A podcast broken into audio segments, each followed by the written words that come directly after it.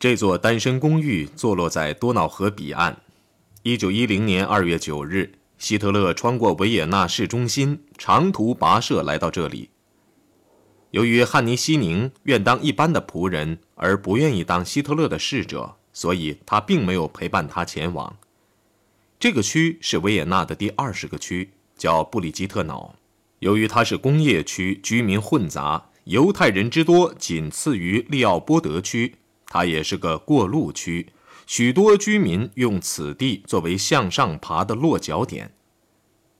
曼纳海姆离多瑙河约半英里之遥，是一座大楼，坐落在梅尔曼德大街二十五至二十七号，可以容纳五百名单身汉。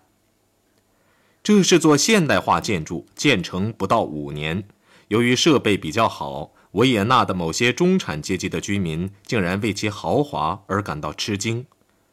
主楼内有一个大型餐厅，灯光明亮，墙的下半部还用绿瓷砖镶嵌，给人以温暖感。食物全在柜台上供应，只要将餐券塞进当时极先进的设备自动机即可。食物的价格很便宜，质量好，量也足。一碟蔬菜加烤肉只需十九个铜币，再加四个铜币便可以饱餐一顿。隔离房间内还有十多个煤气炉，专供付不起饭钱的人使用。客人可以免费用最好的厨具烹煮自己的便宜的饭菜。主食是马铃薯，人们最喜欢做的是有肉或无肉的马铃薯饼。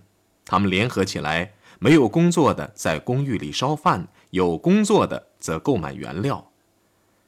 厨房外只有三步楼梯远，便设有一个阅览室。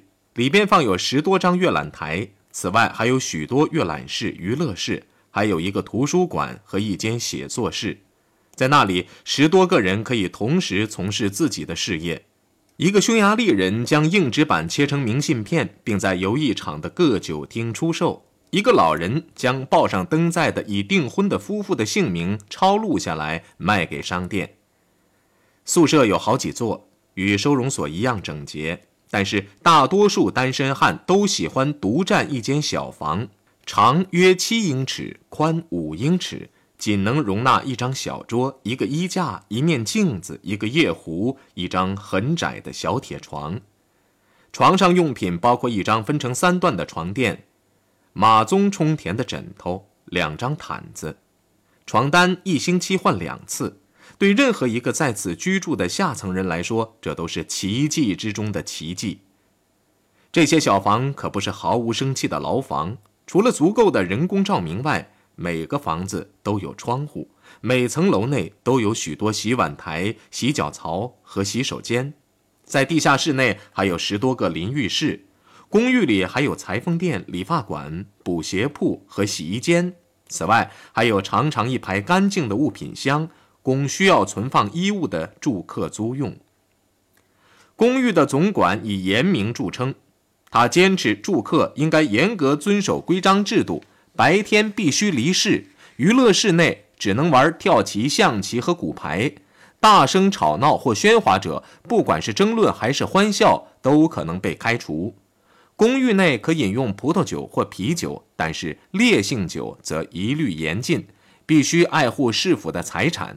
公寓内的住客犯纪律者很少，大部分住客都真诚地努力工作，以期有朝一日重新受人尊敬。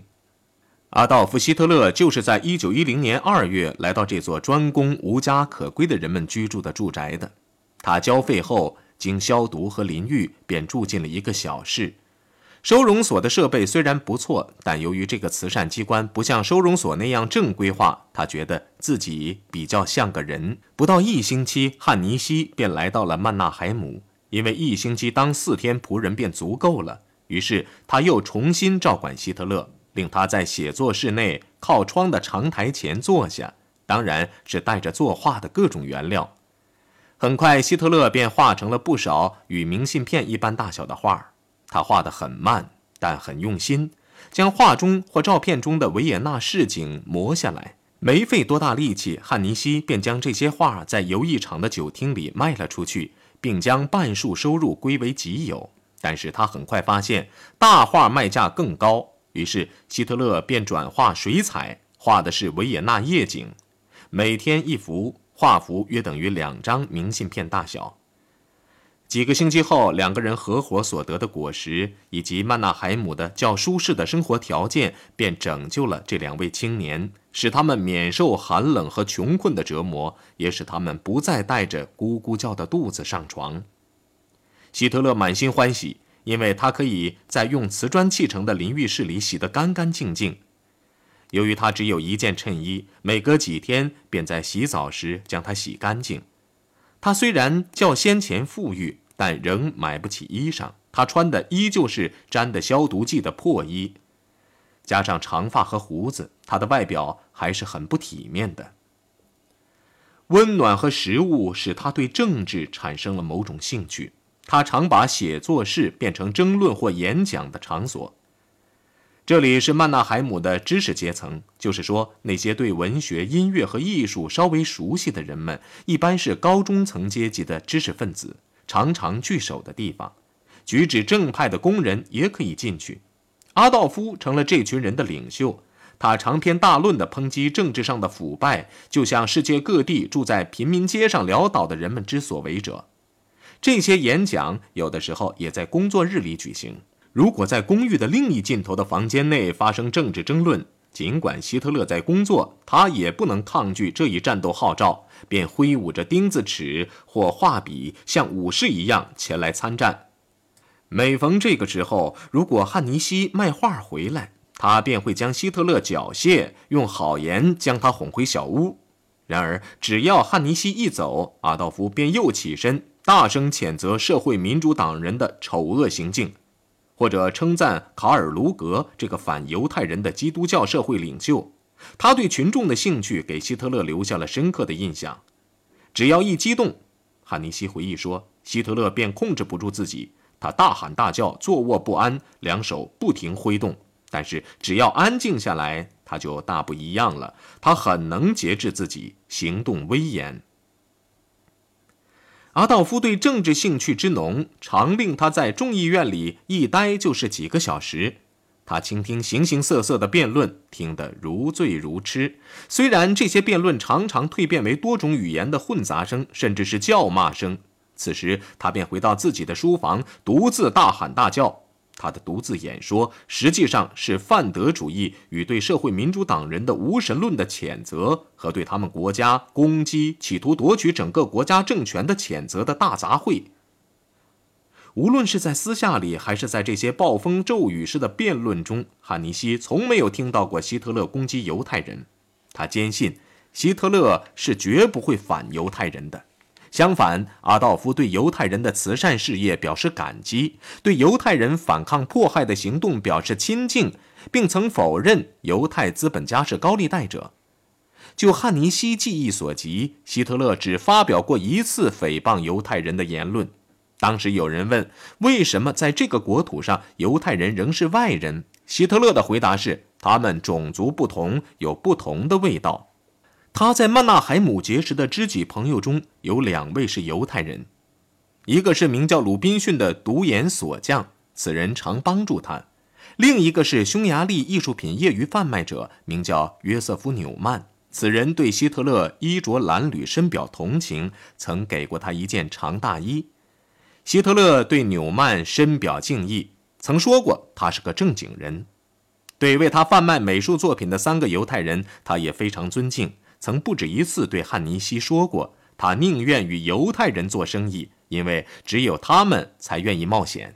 希特勒自己也在《我的奋斗》中宣称，只是在维也纳发现犹太人是冷酷无情、寡显廉耻、斤斤计较的娼妓老板时，音乐和艺术阶层都受犹太人控制时，最重要的是社会民主党的报纸都受到犹太人统治时，他才死心塌地反犹的。这些说法极有可能是出现于后来，而当时他的偏见比一般的维也纳人也不见得多多少。在奥地利的首都，几乎每个异教徒都是反对犹太的。在维也纳，人们有组织地散布对犹太人的仇恨，而年轻的希特勒成了充斥大小书摊毫无价值书刊的贪婪读者。有证据证明，希特勒经常阅读《东方天坛星》杂志。此刊由林茨的玛丽本福尔斯创办。这个人是个神秘的理论家，他的理论和态度与希特勒本人有很多相同之处。这本杂志是神学和色情的大杂烩。它的编辑宗旨是实际运用人种研究成果，用保持种族纯洁的方法，保持欧洲的优秀种族，使之不致毁灭。利本福尔斯喋喋不休宣扬的主题是通过消灭黑人和混种人的办法，让雅利安人统治世界。前者被谴责成劣等人种。但东方天坛星却充斥着雅利安妇女屈服于这些满身是毛、像猩猩一样生物的引诱和性能力的淫秽的插图。这份杂志在号称种族优越的同时，又显出了几分恐惧。请看其刊登的大字标题：“你是金发碧眼白皮吗？如果是，那你就是文化创造者支持者。你是金发碧眼白皮吗？如果是。”那危险在威胁你。东方天坛星在读者中煽动对犹太人无穷力量的原始恐惧，他们控制着金钱，他们在艺术界、戏剧界的发达，他们对妇女具有的奇怪的吸引力。东方天坛星里刊登的金发碧眼女郎拥抱黑人的淫秽的照片，肯定令阿道夫火冒三丈。但时至今日，希特勒的这些想法还没有实现，还没有形成焦点。随着新想法、新项目将之推进后，他的反犹思想也就减弱了。后来，希特勒对汉弗施坦格尔太太说：“他对犹太人的仇恨是私事。”他对妹妹宝拉说：“他坚信，他之所以会在绘画方面失败，完全是因为艺术品的买卖被掌握在犹太人手中。”对希特勒之所云，就是说他对犹太人的仇恨是私事所引起的。我们只能这样猜测：私事是指某个艺术品贩子或某个当铺老板、艺术学院的某个官员，或这些事情的某种综合体，甚至是隐藏在他心灵深处的某件事情。他也有可能对布洛克医生产生了萌芽状态的仇恨，即使在克拉拉死后一年，他曾给他寄去贺年卡，签名时还称“永远感激您的阿道夫·希特勒”。丧亲的儿子因亲人之死而埋怨医生的事是司空见惯的，何况这又牵涉到一个犹太医生和有争议的危险的治疗方法，理由这就足够了。在维也纳这段没有成熟的时期内，希特勒曾致函一位友人，信中不仅透露了这种暗中恐惧给肉体上带来的影响，而且也可以看出他讨厌医生，对自己的命运百感交集。信中是这样说的：“不外乎是一点点胃气痛，我也正设法用借口的方法治疗他，因为医生反正都是笨蛋。我觉得说我神经系统有毛病是荒谬绝伦的。”因为我其他方面都非常健康，不管如何，我又拿起画笔作画了，而且其乐无穷。虽然油画艺术对我仍非常困难。你知道，不需要夸大其词，我没能考取艺术学院去学画，这对世界是个重大损失。或许命运注定我要干别的。这封信以及本书内出现的有关希特勒的信件和文件。都是源自维也纳的约翰·冯穆伦医生的私藏真伪，到现在仍有一些争议。到了一九一零年春，希特勒对政治和世界形势也非常关心。他已经无法再完成汉尼西的订货，遭到斥责后，他保证会多下点功夫。但是，只要汉尼西一离开大楼，他又在通读各报。即使他终于开始作画，某项问题的讨论又会吸引他，使他无法安心去画那些业已厌烦的画。在绝望中，为了逃离汉尼西的纠缠，在夏季一开始，他便与他的犹太朋友匈牙利人纽曼一同出走了。他俩曾常常议论移居德国，所以便一起出发寻找他们的理想去了。但是维也纳的奇观，尤其是那些阿道夫最喜欢的博物馆。终使他没能成行，他根本就没离开过维也纳。他寻欢作乐了五天，后来六月二十六号，希特勒几乎身无分文，又回到了曼纳海姆。但是这短暂的自由却也有点效果。他拼命工作，但挣来的收入仅能维持一个星期。不久，他与汉尼西分道扬镳，这样他便再次独立。同年秋天，希特勒再次试图考进美术学院。他背着一大包画，找到了霍夫博物馆里切尔教授的办公室。里切尔教授是负责保管和复原各种画的。希特勒恳求他助一臂之力，以进入美术学院。虽然教授承认从建筑学的角度看，他的画画得很精确，但希特勒的作品却没能使他产生深刻印象。阿道夫没精打采地返回曼纳海姆，继续在书房作画。不过，没有汉尼西的合作。他无法出售自己的作品，由于急着要钱，他只好求助约翰娜婶婶，不是写信，就是亲自前往西皮塔尔。几年前，他们是在激烈的争吵中分手的。现在，婶婶已是个快死的人，对先前如此粗暴地对待希特勒心存恐惧。十二月一号，婶婶将全部存款从银行里提取出来，这笔款的数目相当可观，共计三千五百克朗。他将大部分给了希特勒。几个月后，也就是一九一一年年初，婶婶与世长辞，没有留下遗嘱。当安吉拉得知情况，阿道夫得到的遗产比谁都多时，便立刻向临茨法庭提出申诉，要求将阿道夫的孤儿津贴归他。这是公平合理的，因为他是个新寡，不仅要抚养自己的子女，而且还要抚养宝拉。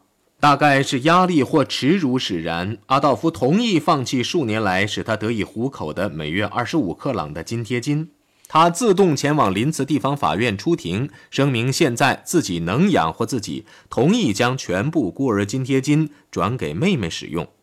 法庭立即令梅勒福先生以后将阿道夫应得的那份津贴转给宝拉。在此之前，孩子们的这个监护人已经收到希特勒来信，信中声明他此后不再需要那份津贴。即使没有津贴，希特勒过得安稳的生活也是曼纳海姆里的住客无从梦想的。与此同时，希特勒仍维持以往的生活水准，吃的是自己烧的饭，穿的还是破衣裳，这使他老与管理人员闹别扭。希特勒从约翰娜婶婶那里得来的钱是否全浪费在剧场里，这我们无从知晓，也不知道是否浪费在他的同伴们所制定的某项计划里。在这里，合法的、不怎么合法的，或者是完全不正当的活动非常活跃，或者像从前一样傻头傻脑的在他人面前炫耀，结果被人抢去。更有可能的是，他将钱藏在别的地方，然后一点一点的取用。想当艺术家或作家的人们，为了维持生计，常常采用这种策略。阿道夫自立后，便在自己房间的角落里发奋作画。同伴们尊敬他了，因为他已经有那么一股艺术家的风度。他对人彬彬有礼，虽然常帮助工人或提出忠告，但从不卑躬屈膝，以求与人相熟。然而，一旦谈起政治，他便立刻激动起来，大喊大叫，指手画脚，连头发也在飞舞。由于他常常如此，在住客中他越来越不受人欢迎。有一天，他在厨房里烧饭，把两个搬运工人给弄火了。这两个工人参加了社会民主党的劳工组织，希特勒骂他们是笨蛋。为这种侮辱性言论，他得到的报酬是头上的一个大疙瘩，作画的手上一块伤疤和鼻青脸肿。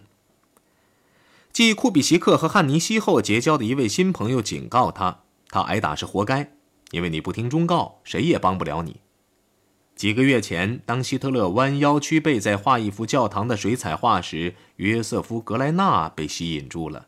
格莱纳是个富有想象力的年轻人，常与希特勒一坐就是几个钟头，既谈论经济、宗教，也谈论天文学和神学。他们长篇大论地在谈论人的易受欺骗性。其中一个例子是一幅登在报上的广告，广告里画的是一个女人，她的长发垂地。广告上说，本人名叫安娜·希拉西，有着莱茵河女妖似的长发，何来如此美发？原因是我使用了本人发明的发油。凡欲得此美发者，请给安娜·希拉西去信，你将免费得到一份说明书和一封感谢信。这就是我所指的广告。希特勒说：“据格莱纳说，宣传只要人们还相信这种胡说有用，就要宣传。这种概念令他激动。他说，宣传可以把怀疑者变成笃信者。”他相信他自己就可以将最荒谬的东西，例如保证使窗户不打破的膏药卖出去。宣传只需要宣传，愚蠢者比比皆是。